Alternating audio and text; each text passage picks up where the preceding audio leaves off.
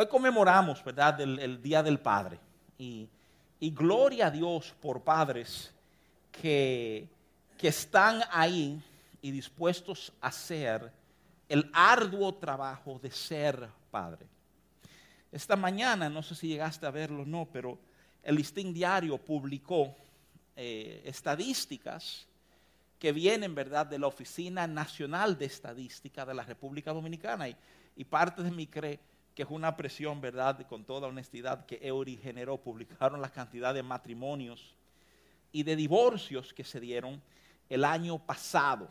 Se dieron 48.600 y picos de matrimonios y hubieron 28.600 y pico de divorcios.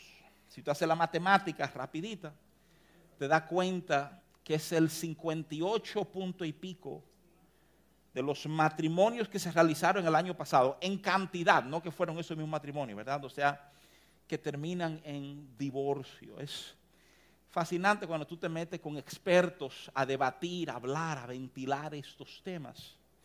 Uno de los elementos que tiende a fomentar el divorcio son hogares, ¿verdad? Eh, a donde personas provienen de divorcios. En otra palabra, hubo divorcio en tu casa, tú tiendes a ser un candidato a experimentar el divorcio en tu vida. Y tú dices, pero ¿cómo va a ser? ¿Y por qué? Tú pensarías, oye, oye, lo que uno pensaría es esto. Déjame darte el ejemplo con el alcohólico, ¿verdad? Tú dices, bueno, papá es alcohólico. Tú sabes que los hijos de alcohólicos tienen un nivel mucho más alto, probable de ser alcohólico, que los hijos que no vienen de hogares, de hogares alcoholizados. Pero ¿por qué? Eso es ridículo. Si alguien conoce el daño del alcohol, es un muchacho o una joven que se crió en una casa a donde uno de los dos padres eran alcohólicos. Tan, se criaron viendo esas escenas, tú sabes, o sea, eh, eh, de torpeza, de, violencia, de, todo lo que el alcohol puede provocar. Y, y uno debería decir, oye, uno debería decir, no, pero imagínate, cuando esos muchachos sean grandes, si alguien va a decir, yo nunca voy a beber y yo nunca voy a ser alcohólico, debe ser ese muchacho que sufrió tanto el alcoholismo. Pero tú sabes lo que ignoramos. Ignoramos el poder del modelo. Lo ignoramos. O sea, óyeme bien, entendemos la parte frustratoria de todas las malas experiencias que vivió ese muchacho, pero tú sabes cuál fue el modelo que él vivió. Él vivió este modelo. Oye, ¿cuál fue el modelo? Él vivió el modelo, el modelo de cuando hay muchos problemas, bebemos. Cuando la cosa tan difícil es, bebemos. Cuando la cosa tan bien, bebemos. Óyeme bien, ciertamente él vivió toda la intensidad y el daño que los alcohólicos producen en su círculo familiar.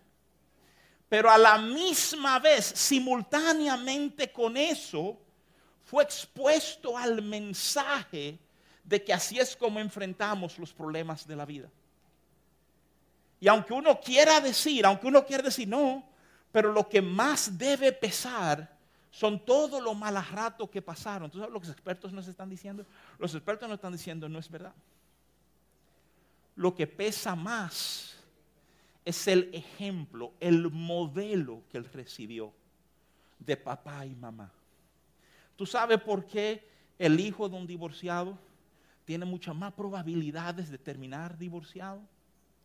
Porque al faltar la dinámica de mamá y de papá en la casa, hay cosas a lo cual no fue expuesto. No vio cómo, cómo papá y mamá manejan diferencias juntos no le enseñaron a estar en desacuerdo, pero seguir amando. Y como esos modelos faltan, ¿eh?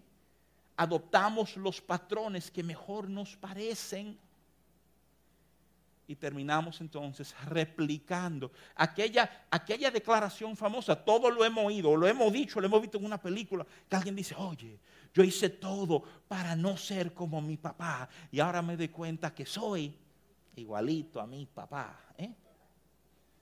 Porque repetimos los patrones que vemos. Tus malas experiencias pesan, pero más pesa el patrón que nos es dado.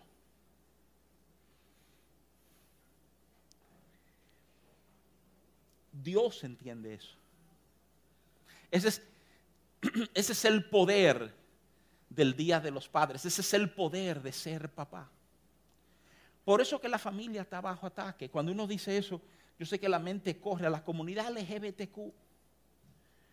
Tú quieres impresionarte, chequea las estadísticas de cuántas de esas personas tuvieron padres que vivían en casa. Te va a impresionar la respuesta, ¿eh? Casi el 65% de cada persona que ha habido una crisis de su identidad se crió en un hogar donde no hay papá. ¿A qué vino Cristo? La respuesta rápida de los grupos religiosos es a salvar al hombre. ¿eh? Y eso es una visión limitada. Jesús no vino solamente a salvar al hombre, no es que se trataba únicamente de nosotros. Él vino para reconciliar con el Padre todas las cosas. Todas las cosas. Todas las cosas están bajo el proceso de ser redimidos en Cristo y restaurados en el Padre, incluyendo, óyeme bien, incluyendo lo que es un papá. ¿Cómo hacer? Sí, incluyendo lo que es un papá. Jesús lo dice.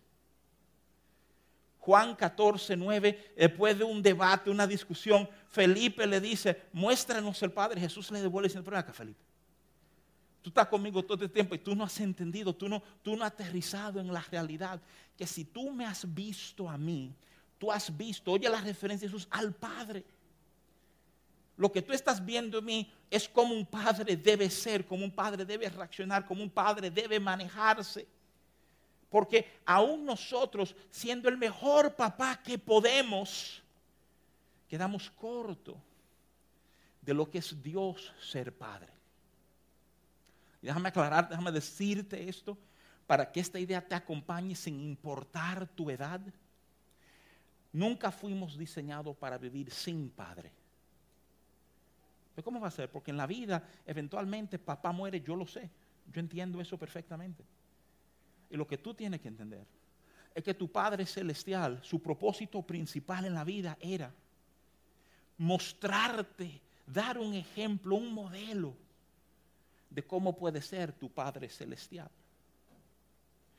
Para que tú y yo podamos vivir abrazando la verdad de nuestro Padre Celestial, escúchame, todos los días de nuestra vida.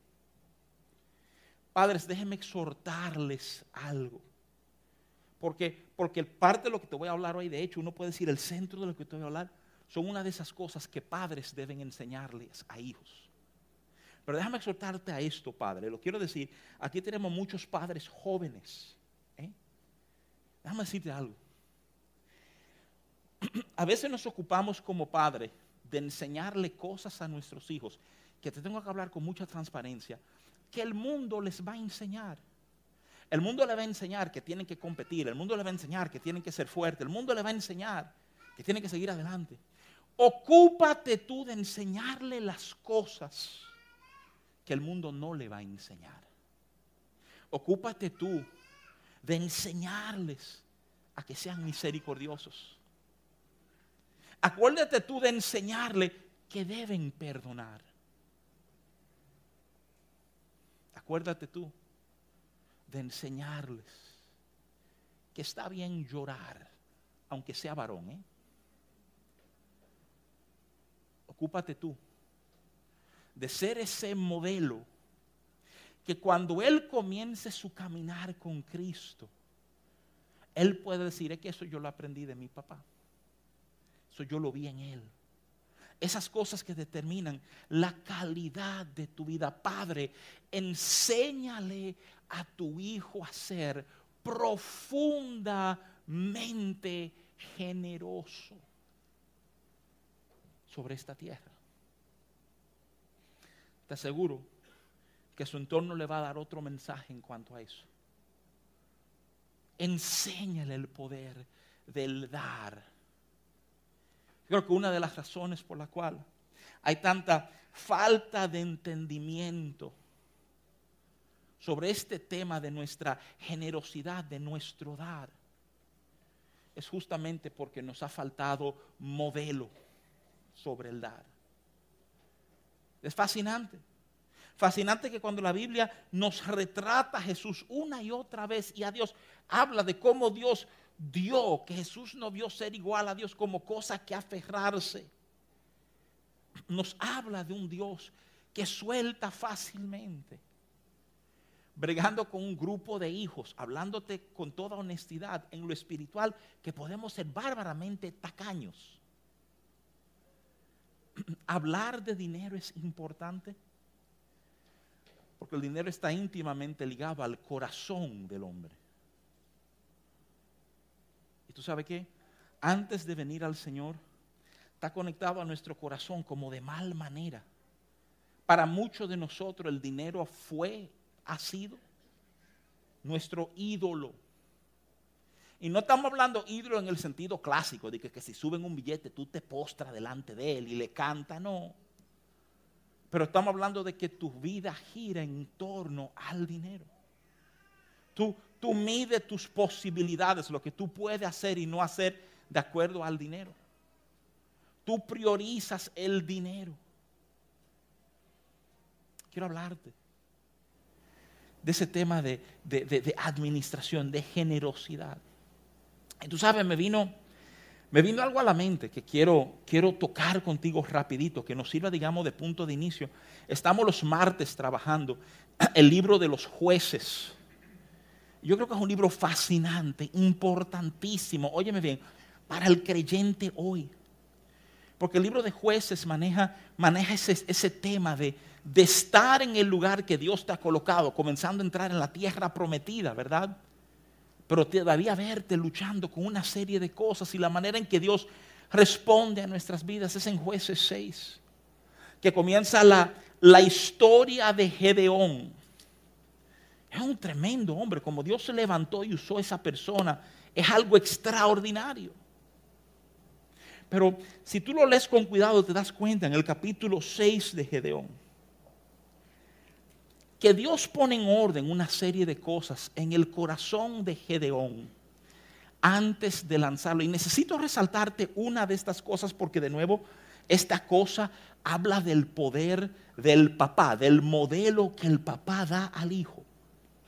Mira, mira lo que dice la Biblia en jueces 6, 25. Dice, aconteció que la misma noche le dijo Jehová, toma un toro del hato de tu padre el segundo toro de siete años y derriba el altar de Baal. Oye bien esto, que tu padre tiene y corta también la imagen de acera que está junto a él. Oye, oye lo que Dios pide de Gedeón. Después de tener un encuentro con él, de hablar con él, de revelarse a su corazón. Algo que produjo, si tú lees el capítulo 6 con cuidado, produce que Gedeón levante un altar a Dios, un lugar de adoración que él le pone por nombre Jehová Shalom, Jehová es mi paz, ¿verdad? Esa misma noche Dios le habla a Gedeón y le dice, mira, coge el toro que tiene tu viejo y usa ese toro para derribar un altar que tiene tu papá a unos dioses falsos. Ahora, óyeme bien, yo quiero que tú entiendas lo que está pasando. El papá, toda la comunidad de ellos, óyeme bien, tenían este altar a estos dioses que no eran los dioses de ellos, eran los dioses de la gente que vivían ahí. Pero lo, contradictorio, lo que yo quiero que tú logres echarle mano y entender, es como la Biblia afirma con toda propiedad que este altar es de su papá y lo pueda contrastar con el verso 13 de ese mismo capítulo, a donde Gedeón le explica al ángel de Jehová que se le ha aparecido. Él le dice, mira, nuestros padres nos enseñaron que Jehová nos sacó de Egipto y nos habló de todas sus maravillas. Uno tiene como que frenarse y acá, Qué cosa más curiosa.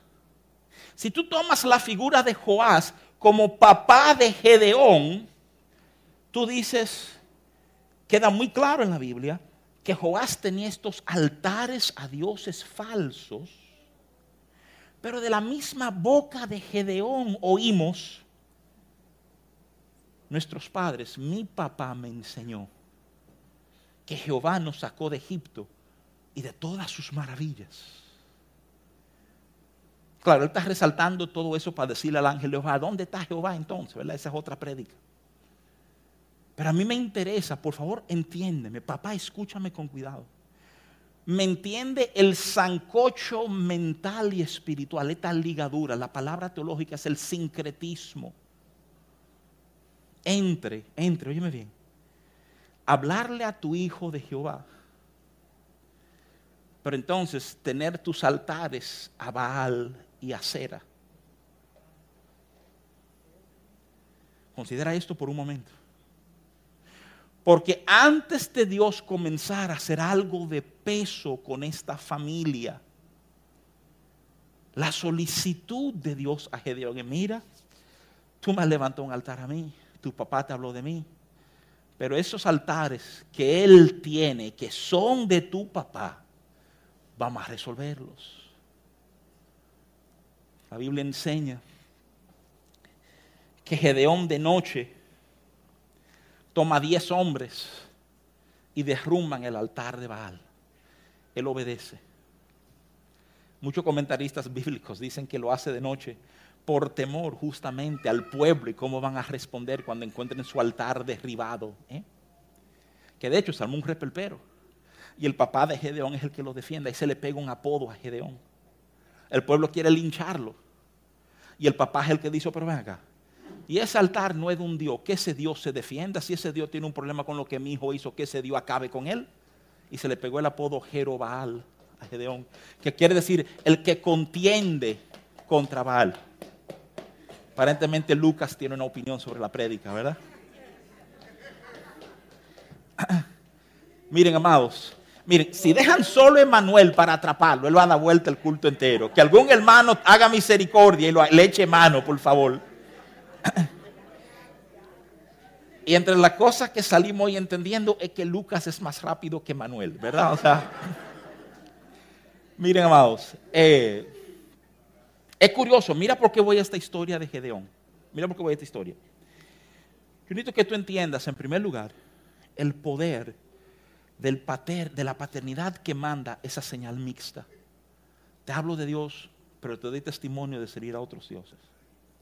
Y simultáneamente, simultáneamente, óyeme esto, esta opresión particular que vivió el pueblo de Israel, a donde nos resaltan esta paternidad confundida a nivel de su mensaje, es la única opresión que vive el pueblo de Israel, a donde tú oyes una frase fascinante. Oye la frase, está en el verso 6 de jueces 6, dice, de este modo empobrecía Israel en gran manera por causa de Madián y los hijos de Israel clamaron a Jehová.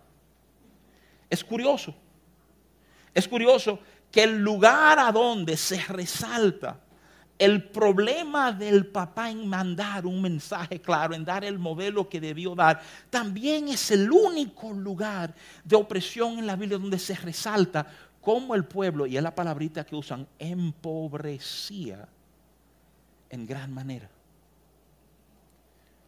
Empobrecía. Y, yo sé, yo sé que a veces hablar, digamos, en términos económicos en iglesia choca a algunos, pero por favor considera lo que te estoy diciendo. Te estoy diciendo que nuestra realidad también está ligada a estos conceptos de paternidad y los ejemplos y los modelos que recibimos. La importancia del dinero es extraordinario. Porque es lo que tenemos en nuestras manos. Y si tú has leído la Biblia, tú sabes que esa frasecita tiene un peso enorme. Lo que tienes en tus manos. ¿Cuántas veces a lo largo de la Biblia El mover de Dios o el milagro de Dios arrancaba, iniciaba con Dios haciendo la pregunta, ¿qué tienes en tus manos? Es fascinante pensar que lo que Dios va a hacer comienza con lo que tenemos y lo que estamos dispuestos a hacer con lo que tenemos. Hubo una viuda, la viuda de Sarepta, de Sidón, que le dice al profeta Elías, yo tenía, yo lo que me queda es este chin de harina, yo iba a hacer un pan para mí, para mi hijo, para que luego muriéramos.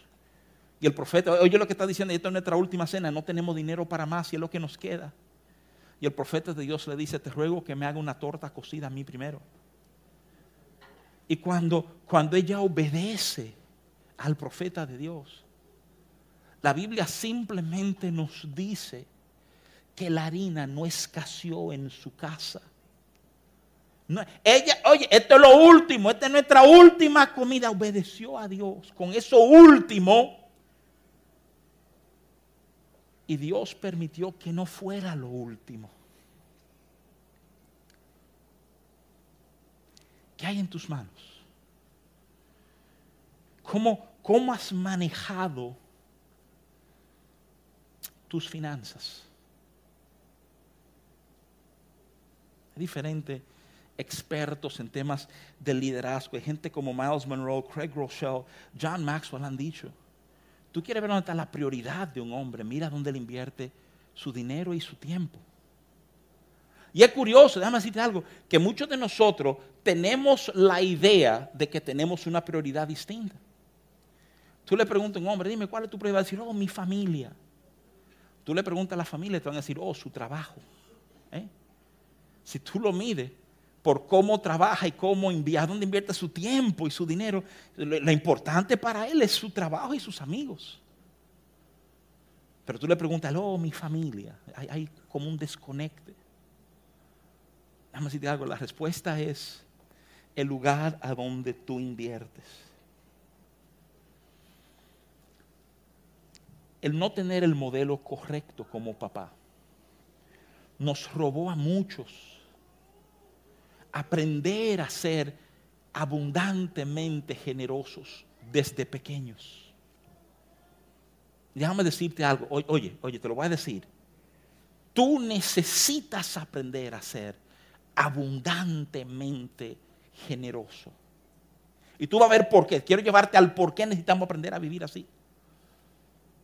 Entre, entre ellos puedo adelantarte que el espíritu del mundo tiende a ser.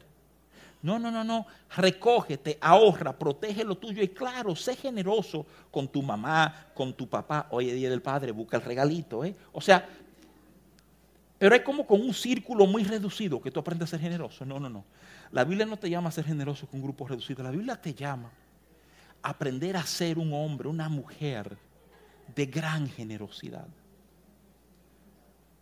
Y de nuevo, te voy a enseñar el porqué en un momentito. Déjame enseñarte ahora. Déjame pedirte que me acompañe a 2 de Corintios capítulo 9, del 6 al 15. Un pasaje un poquito extenso. Te lo voy a leer y te quiero resaltar cuatro cosas cuando te lo lea. Mira, mira lo que dice. Dice 2 de Corintios 9, en el verso 6 de esta manera. Dice, por esto digo, esto es Pablo hablando, el que siembra escasamente también segará escasamente. Y el que siembra generosamente, generosamente también segará.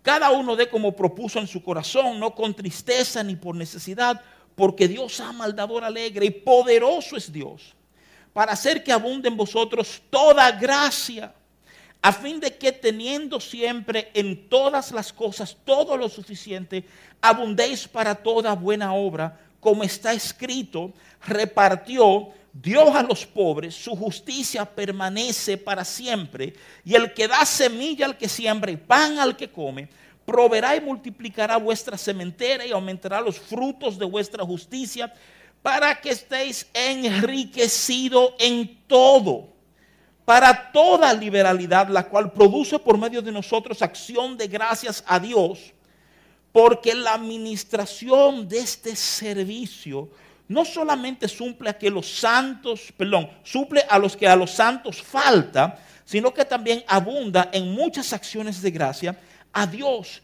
pues por la experiencia de esta administración glorifican a Dios por la obediencia que profesáis al Evangelio de Cristo y por la libertad de vuestra contribución para ellos y para todos.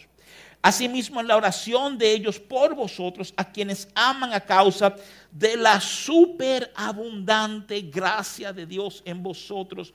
Gracias a Dios por su don inefable. Déjame darte el contexto. Hay varias cosas que necesito que tú consideres.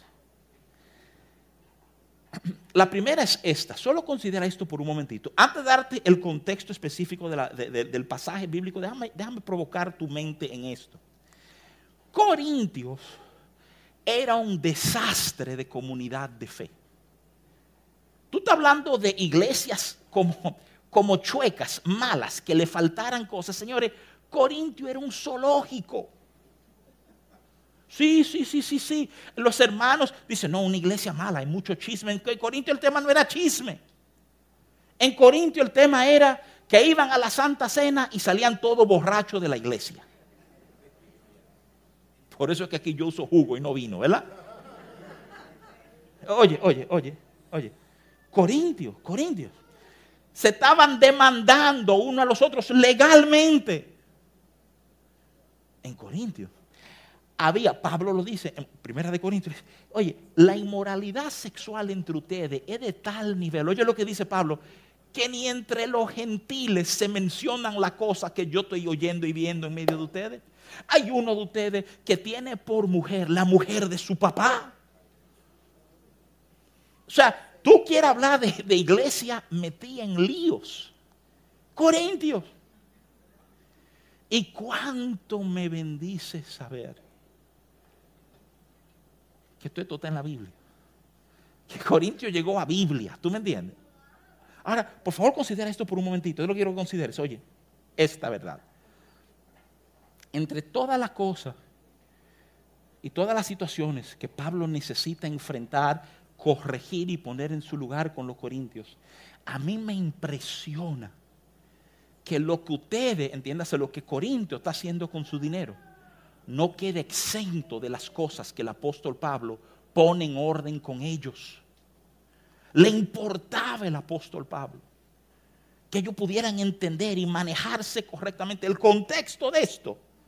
Él está hablando a los corintios de lo que las iglesias en Macedonia y Asia Menor han hecho. ¿Tú sabes lo que hicieron las iglesias en Macedonia y en Asia Menor? Oye lo que hicieron esas iglesias. Esas iglesias decidieron tomar una ofrenda para mandarla, oye esto, a la iglesia en Jerusalén. Porque había una hambruna. No había comida.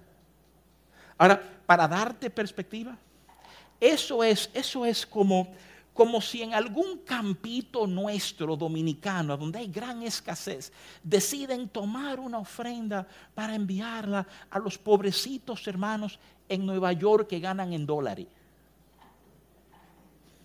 Tú dirías, eso es ridículo porque los de Nueva York tienen 10 veces más que lo que Sí, pero, pero hay que tú te pierdes. Esto no tiene que ver propiamente con dinero, señores. Los temas de dinero, cuando se tratan correctamente en iglesia, no tienen que ver con montos, tienen que ver con corazón. Te sorprendería cuán íntimamente nuestro corazón están enganchados con el tema de nuestro dinero. Y aprender que hay expectativa de Dios en esto abre nuestro entendimiento. ¿Tú quieres, ¿Tú quieres ver tu vida bendecida en estos temas? Hazle caso al verso 6 de ese pasaje.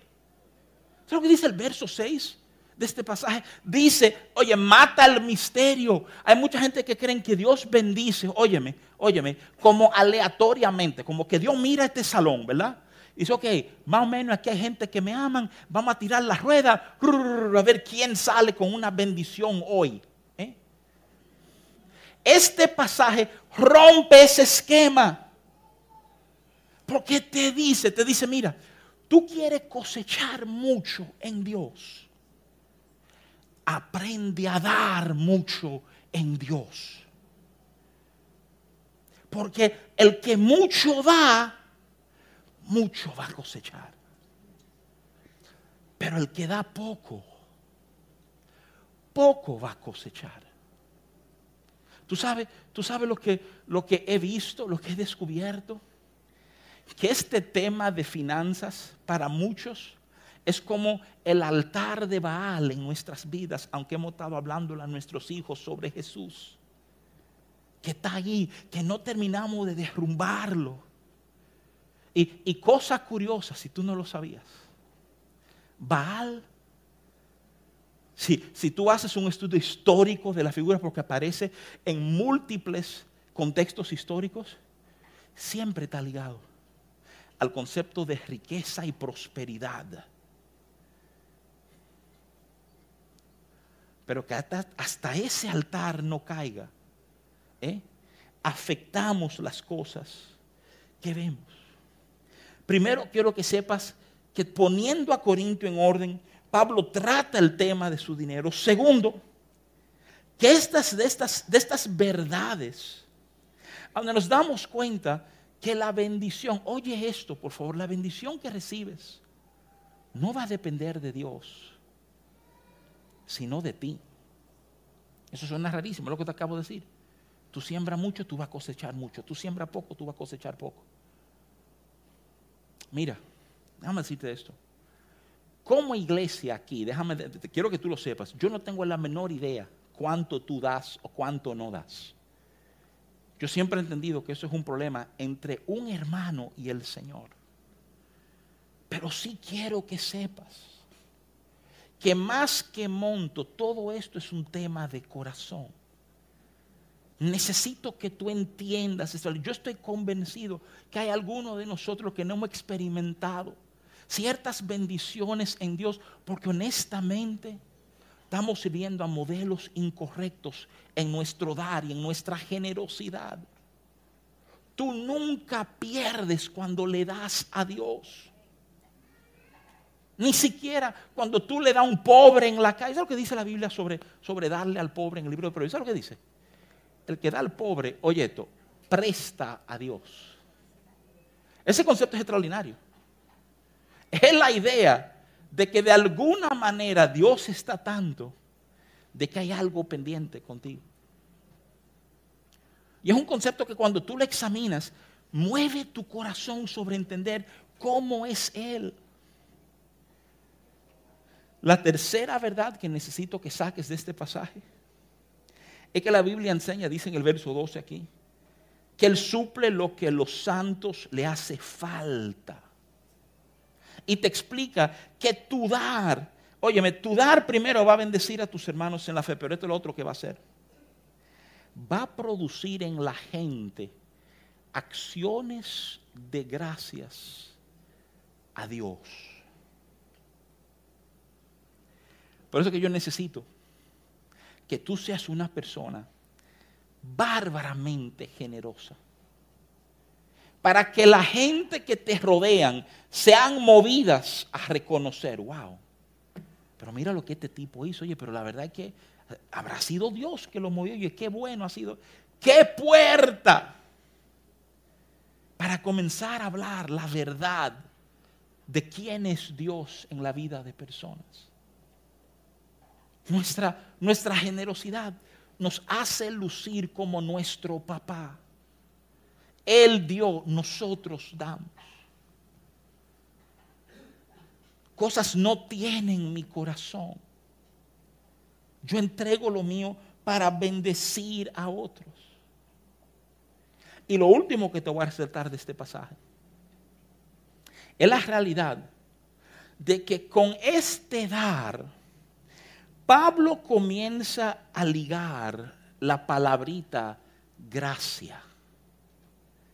Yo estaba hablando y enseñando mucho sobre gracia los últimos meses. Gracia tiene que ver con la manifestación de la bondad, del amor, de la misericordia de Dios sobre nuestras vidas. Que lo hace porque estamos en Cristo. Pero por favor, considere este pasaje y examina el uso del apóstol Pablo del concepto gracia.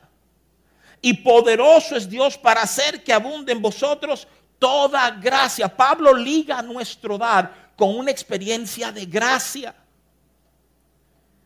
Escúchame. Si tú no has experimentado su gracia, este mensaje es incómodo de oír.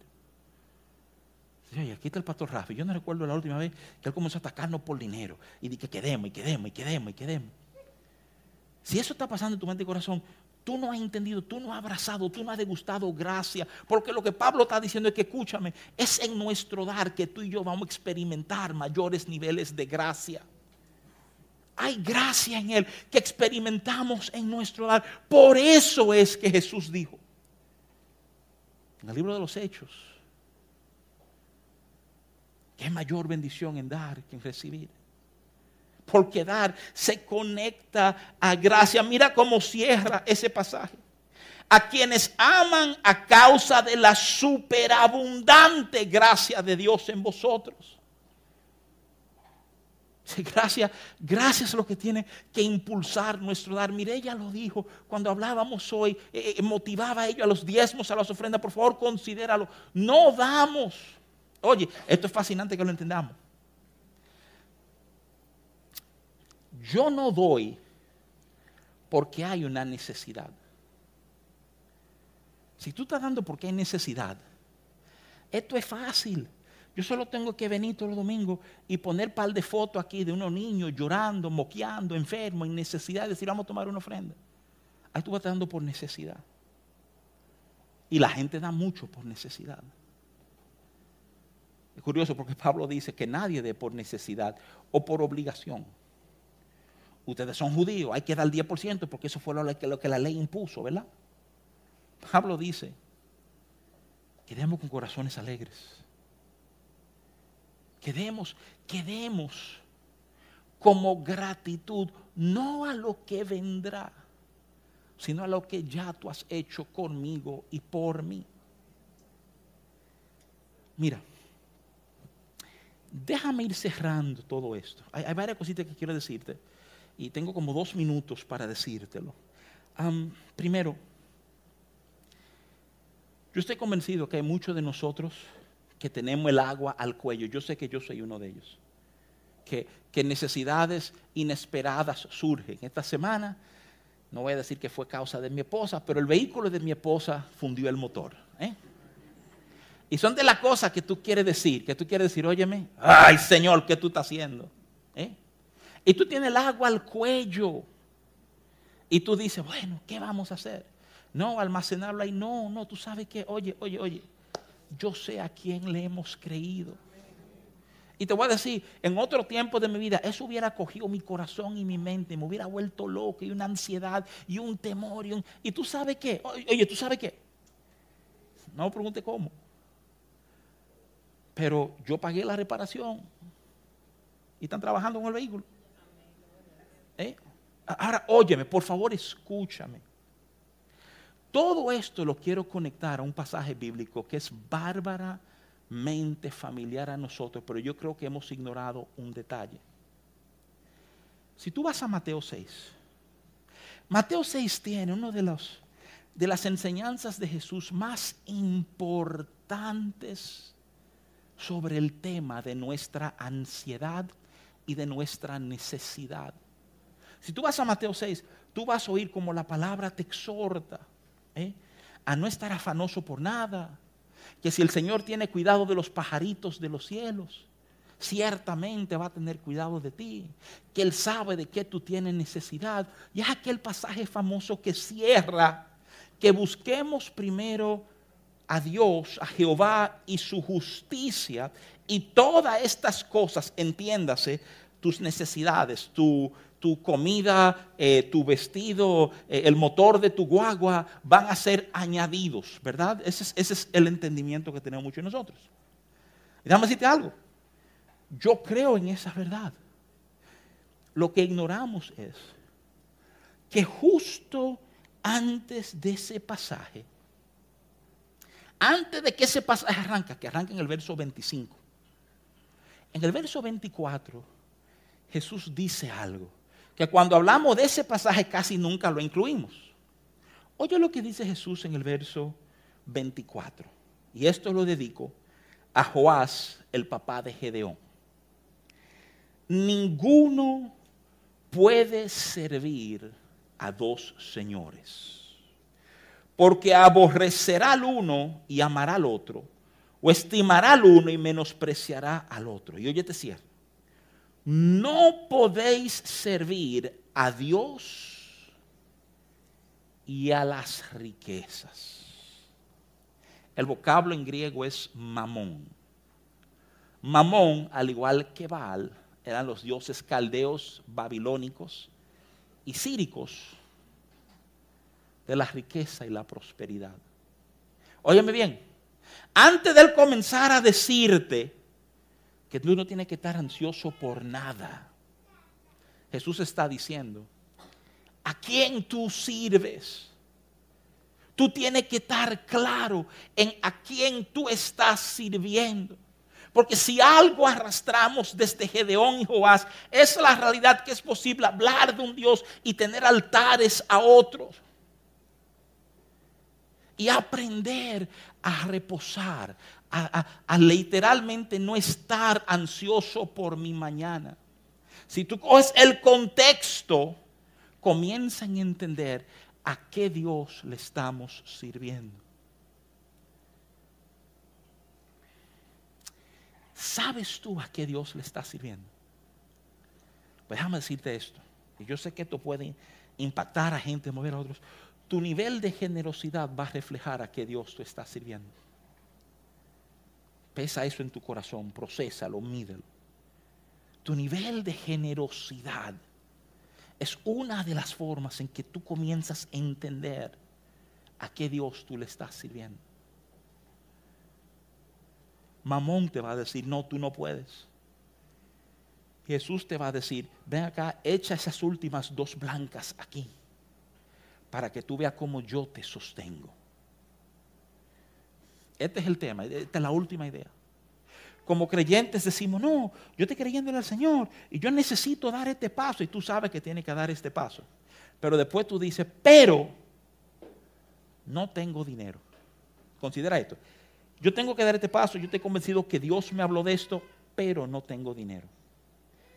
Pregunta con toda honestidad. Entonces Dios te dijo que sí. Tu cuenta bancaria dice que no. Tú no lo haces, mi pregunta, ¿a qué Dios está sirviendo? Tú vas a decir, no, no, a Cristo. Pero tus acciones dicen no al Banco Popular. Yo necesito que nuestra generosidad no permita ir más allá. Y miren, señores, esto es un mensaje como en bromón, es un mensaje delicado. Porque el que está oyendo dice, oye, el pastor no está motivando a ser irresponsable con el dinero y con las deudas. No, no es eso. Te estoy llamando a entender que Él es quien provee para ti. Te estoy llamando a entender que en nuestro dar experimentamos, estoy tratando de decirte, no tuvimos modelos de abundancia, de un dar generoso. Y son de las verdades de nuestro Padre Celestial que tenemos que aprender y vivir correctamente. Mira, posiblemente algunos de nosotros ha estado debatiendo cosas y pasos que tiene que dar y ha estado como dudoso, ha estado asustado porque tú no ves lo cuarto. Déjame decirte que probablemente este mensaje es Dios hablándote a ti. Diciéndote, mira, tú estás gateando, tú estás dudando, tú estás inseguro. Mírame a mí. Óyeme, mírame a mí y anda. El orden es importante. Mírame y anda. Porque si pones tus ojos sobre las olas y la tormenta, te vas a hundir. Mírame a mí y anda. Este es mi cierre. Vuelvo a Juárez habrán altares a otros dioses de los cuales tú eres responsable en tu contexto, en tu casa, en tu vida, en tu espacio. Se derrumban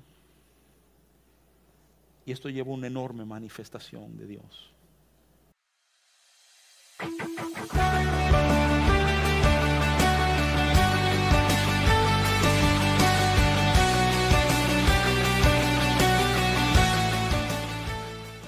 Somos palabras de vida nos encanta sumergirnos en la presencia de Dios. Creemos en modelarnos amor unos a otros. Practicamos la gratitud y demostramos honra. Este es un lugar diseñado para ti. Te invitamos a que formes parte de nuestros viernes de vida. El segundo viernes de cada mes se reúnen los matrimonios. El tercer viernes de cada mes se reúnen los hombres. Y el cuarto viernes de cada mes se reúnen las mujeres. Los sábados son de nuestros jóvenes. A las cuatro y media se reúnen nuestros adolescentes radicales de El Arde. Y a las siete de la noche nuestros jóvenes adultos decididos a transformar. Cada martes tenemos nuestro acostumbrado estudio bíblico a las siete y media de la noche. Para mantenerte al tanto de nuestras actividades, síguenos en nuestras redes sociales. Facebook e Instagram, arroba IC Palabras de Vida. Suscríbete a nuestro canal de YouTube o visita nuestra página web www.icpb.org.